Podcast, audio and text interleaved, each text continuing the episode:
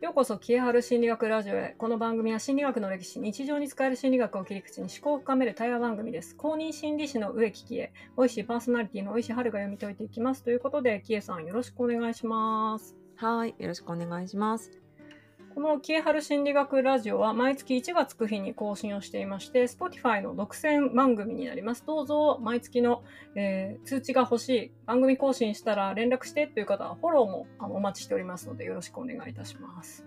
お願いします。では、キエさん、今日44回目、前回のウィニコットさんの続きをしていきたいと思います。前回はですね、はいウィニコットさんの生い立ち、一人でいられる能力って面白いよねっていう話で、うん。まあ、深めていきました。あと、ウィニコットさんは結構幸福なあの人生を 家族間に関しては持ってるんじゃないかということから、こういう能力を見つけられたのかな、なんていう話をしておりました。で、今日はですね、もう一つ、あの、ウィニコットさんいろんな概念を持ってるんですが、その中で私が個人的に興味を持っている、偽りの自己、真の自己について掘り下げてお話をしていきたいな、というふうに思います。はいキエさん、この偽りの自己って何なんですかね？まあ、要は、端端的に私の自己理解でいくと、えっ、と、社会とかね、いろんなところでうまくやっていくために必要な自分って言いますよね。あの、いわゆるね、あのペルソナってやつですけどね。で、そそれのことかな、思っています。それは、えっ、と、例えばうん学校では、こういう、うんまあ、全部自分じゃない、こういう偽りのちょっと自分も出しながら生きてる。でも家に帰ると、こういう、まあ、なんていうんですかね、偽りの自分を出してるっていう方もいるし、うんうんえー逆に、こう、なんかちょっと、偽りの自己を出さなくていいような場面、うんスイッチのこう入れ替えをしていて、演技をしてるような気持ちにならないようなとこっていうのが、まあ、うん真の自己とか本当の自己っていう感じになるんですかね。うん、そうですね。まあね、偽りの自己ないとね、うまく社会でやっていけれないから、必要なスキルではありますよね。うん。私これを聞いた時にあの平野啓一郎さんの本で、うんえ私とは何か」っていう本の中に文人思考っていうのがあるんですよね。あの分ける人って書くやつですね。うんうん、あれもこの偽りの自己とちょっと似てる概念だと思ですよね。ってうんうんうん。はい、私たちってまあ全部が全部同じ場面でいい顔を見せていい感じに生きてるわけではないので、みんなそのスイッチを入れ替えるようにあのちょっと仮面をかぶってここの場面はこの顔、ここの場面はこの顔っていう感じで生きてる方って多いんじゃないかなっていうふうに思います。そうですね。さんもそう感じたりしますか？いや、それはめっちゃある。人によってね、やっぱね、あの自分の見せる部分とかも違うし、見せられる部分も違うし、やっぱその場に適応した自分っていうのはいつもね、素の自分だとやばいよね、多分ね。と思います。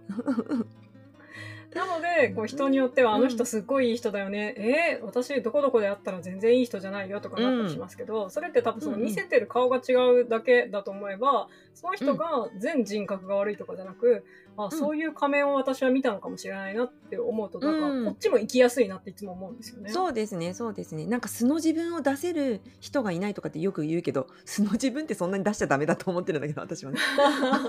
ちょっと隠隠しといてって。そうそうそう。もっと素でいられるなんか関係性がとかって言うけど、そんな関係性あんまないから自分との中でかかあのねかく抱えといてって思うんだけどね。うん確かに。うんうんただ偽りの自己が行き過ぎると、ちょっとなんかまあ無意識に無理がたたってあんまり良くない状態になってしまう方もいるんですよね。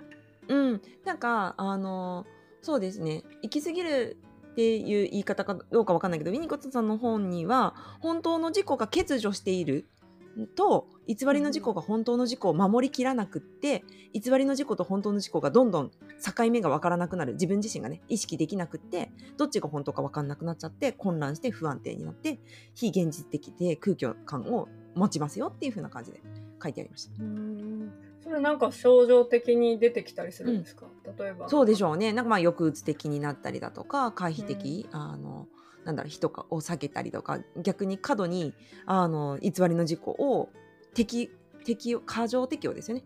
過剰適用ね、うんいわゆるね。あの、その場に馴染もう馴染もうとしすぎて、今度は体に不調がが出るとか、人に会えなくなっちゃうとか、対人恐怖とかね。そういう風なのかなと思います。うん。なので偽りの事故がうまく機能してるためには本当の事故がなんだろうえっ、とうまいこと 機能してるっていうことが大事なんじゃないかなっていうふうに思ってます。うん。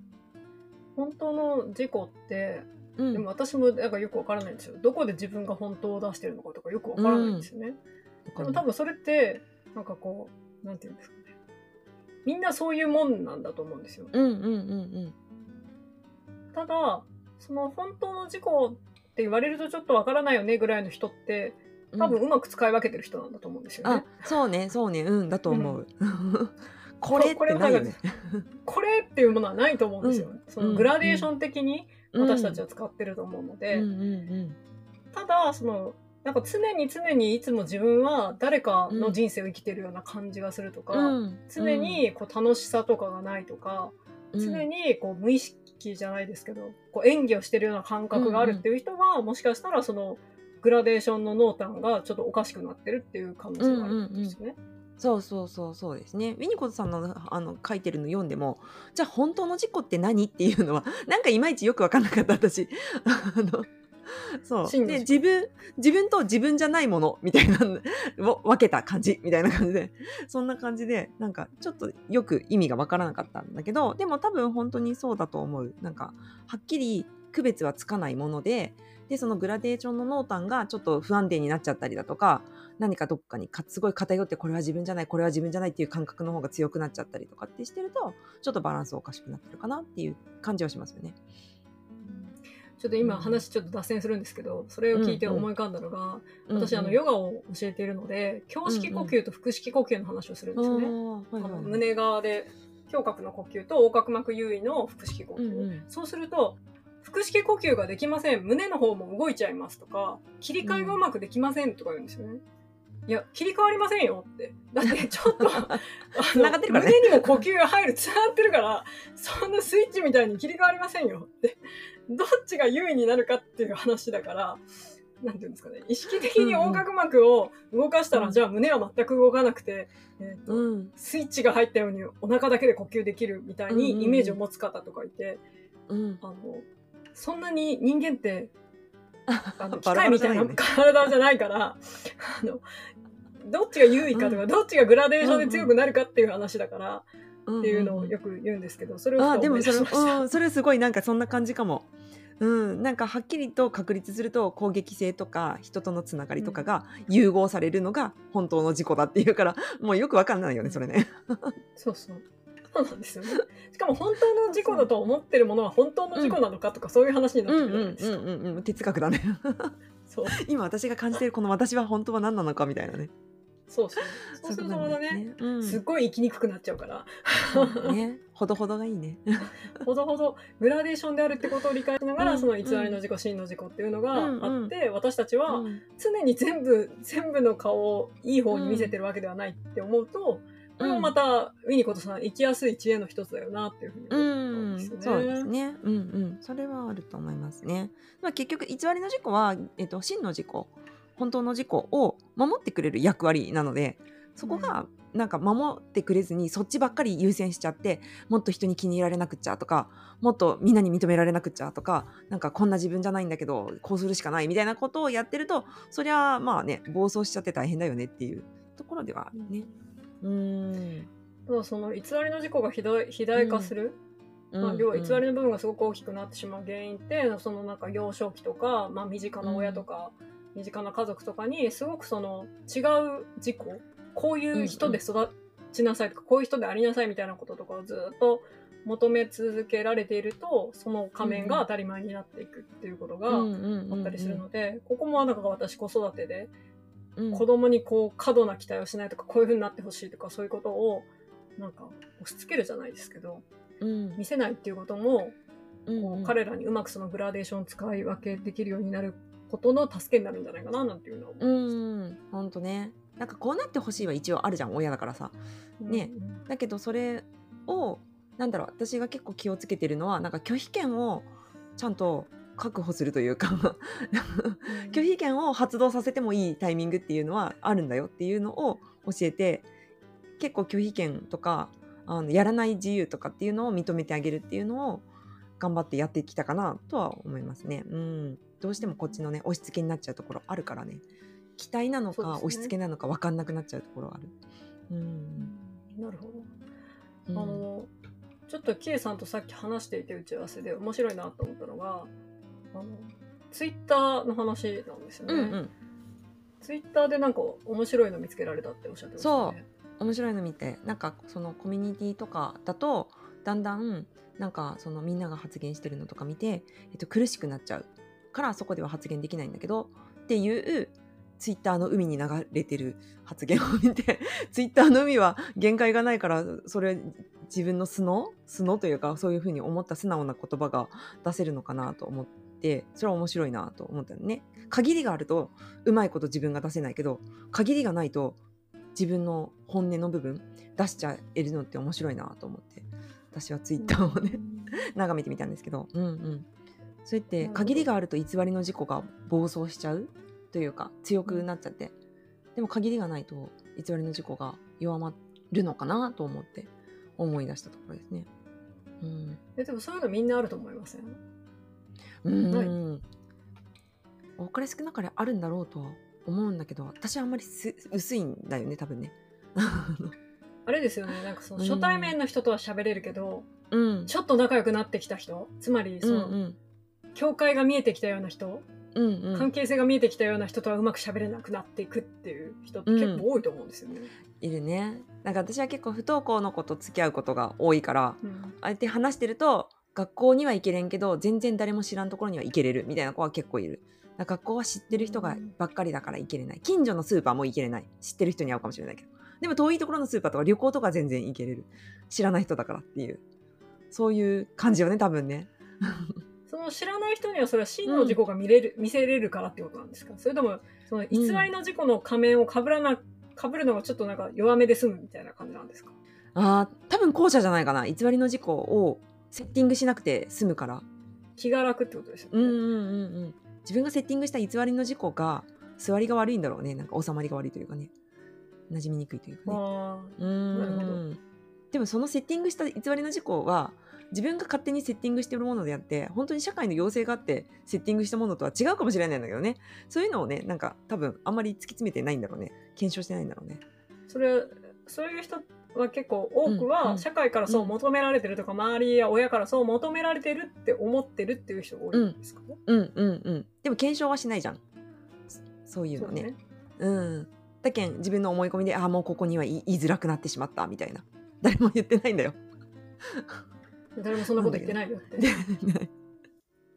そうそうそう。うん。自分でえでも私なんかその感覚わかる気がします。あ本当に？私初対面の人と喋るのは全然ストレスないけど、なんかちょっと知ってる人たちと喋ると、うん。なんかめっちゃ気使ってすごい疲れちゃう。みたいな。へえ何に気使うの？それ多分ね、ストリングスの親密性を私持ってるので、うん。あんまり多くの人と、こう、うん緩やかなコミュニケーションを取るっていうのがしんどいというか、すごい疲れるんですよね。ああなるほどね。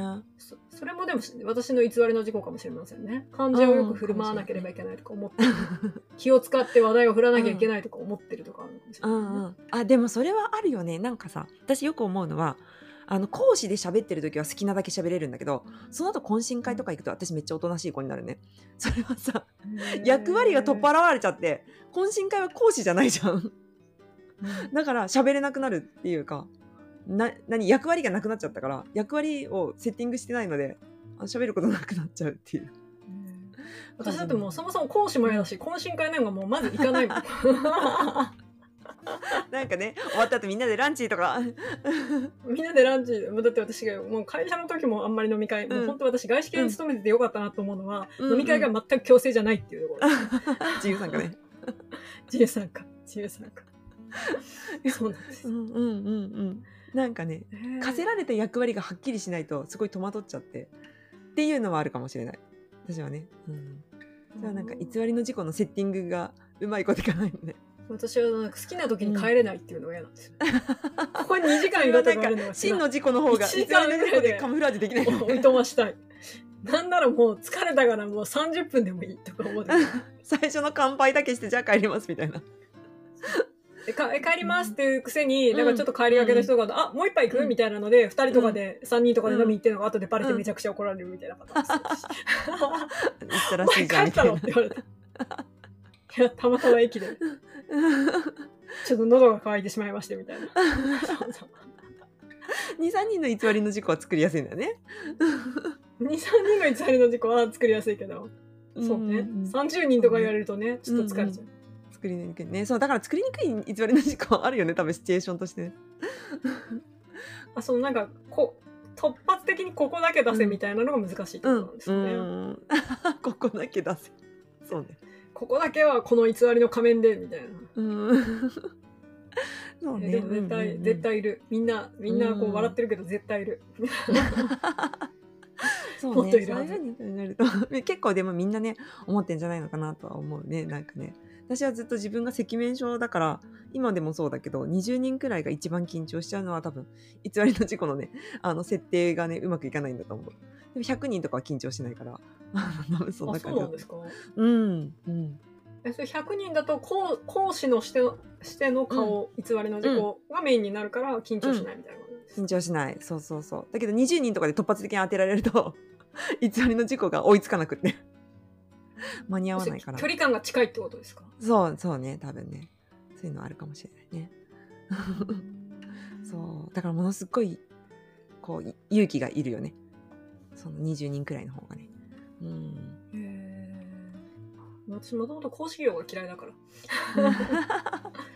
学校のさ発表とかもそうじゃなかった？なんかこの日に発表するとか全然全然あ本当？学校で発表したかな？でも当てられちゃったりするじゃん。当てられるけどもう今もガンガン当てられますけどそういうのは全然ストレスでない、ああそうなんだ。うん。へえ逆に準備してこいの方準備してこいてか私多うん。分準備が嫌いなんですよね、最近準備するところ？もう私ス？もう本当に思うんですけど セミナーとかやってくれやってくれって言われてまあ受けるじゃないですか、うん。あんまり好きじゃないけど、うん。私そういうのに出るのが嫌いなんだと思ってたんですよ。最近気づいたけど、そのセミナーまでにものすごい準備したり打ち合わせとかするのが嫌いなんだなと思って。一人で準備するのはいいの？そうそう。一人であのなんかスライドを1週間前に出してくださいとか、ああそっちね。質疑応答の時のなんうん。うんか個別回答をしてほしいとか、うんうん。なんかそういうこうなんてそういうのもすごい疲れちゃう。当日なんか準備勝手にしてきて来てくれればいいからは OK なまあ OK。でも今あのコンプライアンス厳しいから企業っうんうんてチェックすホーるもんねム通すからチェックがあるじゃないですか。うんうんそういうのが嫌いなんだな。か関わりがめんどくさいっていう そう関わりがめんどくさい。でもこの間なんかちょっと有名なセミナーのコースされてる方が、うんうんうんスライド1週間前に出せとかいう企業とは付き合いませんって言ってて、あ、そっか、うん。自分でルール決めればいいんだって。そうそうだね。強くなってきたら権利が主張できるね。でも私そんな強くなるほど別に講師業がしたいわけじゃないっていう。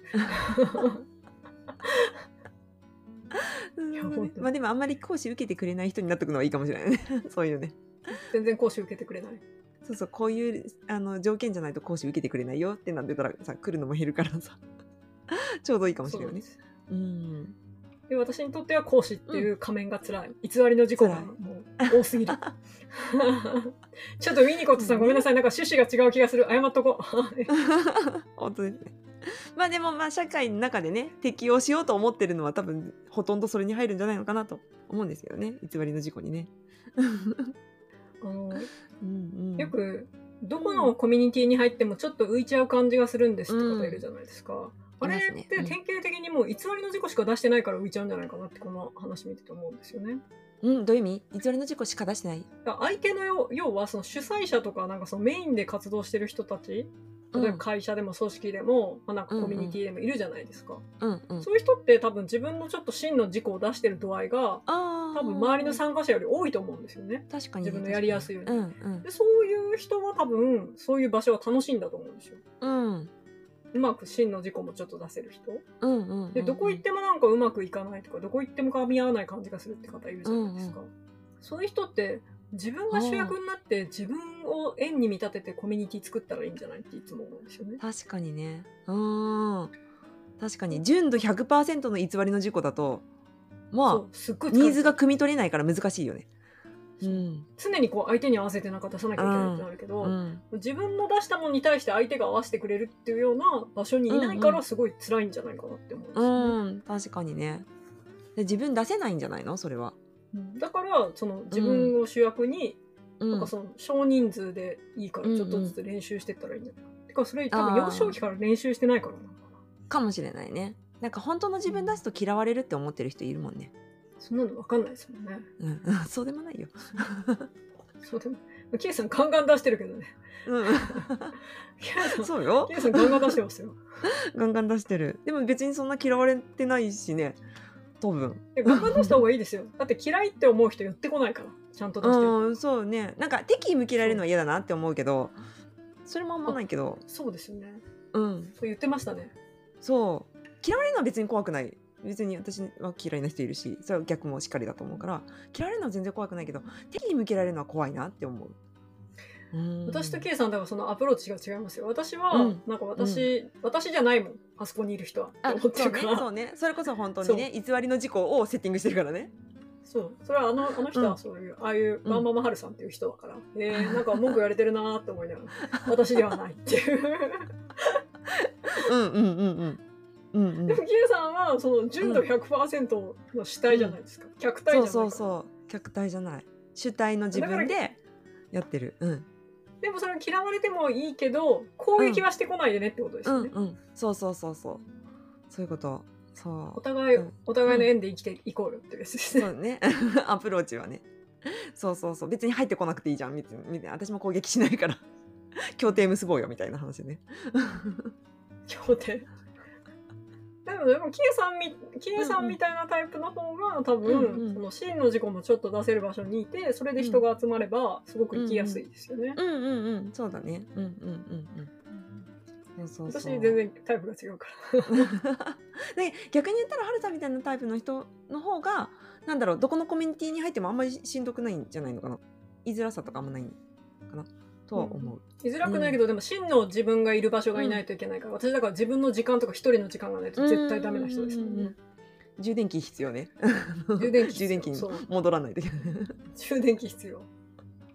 だからできるだけ仕事を入れない、公演は受けないっていう、うんうんうんうん 結局そこのオチになる。やりたくないみたいなんで、い。や皆さん。理由がそうですよ皆さん。アラフォー今だってあのやりたくないですっていう理由でやらないっていう 大事大事。真の事故で、真の事故がちょっと守 OK が守るためにね。そうそう。真の事故を守るためにやりたくないですっていう偽りの事故をちゃんと作らないといけないね。ちょっとご予定が合いませんっていう、今回は残念ながら。今回は残念ながら。っていうのが多いですね、でも本当にねみんな多分そんな感じで自分本本真の事故と偽りの事故を混ぜながら生きてるんだとは思うんだけど、うん、そこを明確にしたい人はちょっと生きづらいかもしれないね。でもうまく使い分けていくと、うん。とてもあの、うん生きやすいしあと人のことも理解しやすいですよね。うんうんうん。そうだこのね。人は100%それが真の事故として自分に見せてるわけではなく、なんか偽りの事故のとある場面を私は見ているんだと思えば、うんうんうんうん。とか、なんていうんですかね、その人格攻撃とかにもつながりにくいと思うので、うんうんそういう観点で人とお付き合いするっていうのも大事かなっていう。ふうに思います。そうだね。そう思うと前回話したその他他者がいて一人っていうのが確立できてないとそこって騙されたとか人が本当の自分を見見てくれ見せてくれないっていうのは信じてくれてないんじゃないかとかっていう疑いになったりとかするよね。だからやっぱそこに一人でいられる能力につながるんですね。つながるんじゃないかなと、うん、今ふと思ったところですね。はい、いいちょっとひらめいちゃったから。はい、前回のあの一人でいられる能力聞いてない方はあのまずそちらを聞かれた方が多分意味がよくわかると思いますので、うん。あの今回ウィニコットさん両方ともとてもいい概念をあの解いておられる方になりますので、ご紹介をさせていただきました。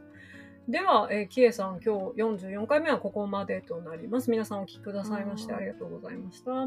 えー、キエハル心理学ラジオは、えっ、と、Spotify の独占ですので、フォローの方よろしくお願いします。あと、キエハル心理学ラジオのハッシュタグで Twitter でつぶやいてくださいますと、この番組のアカウントありますので、いいねや、えーシェアをしに行きますので、どうぞお待ちください。では、今日も皆さんありがとうございました。はい、ありがとうございました。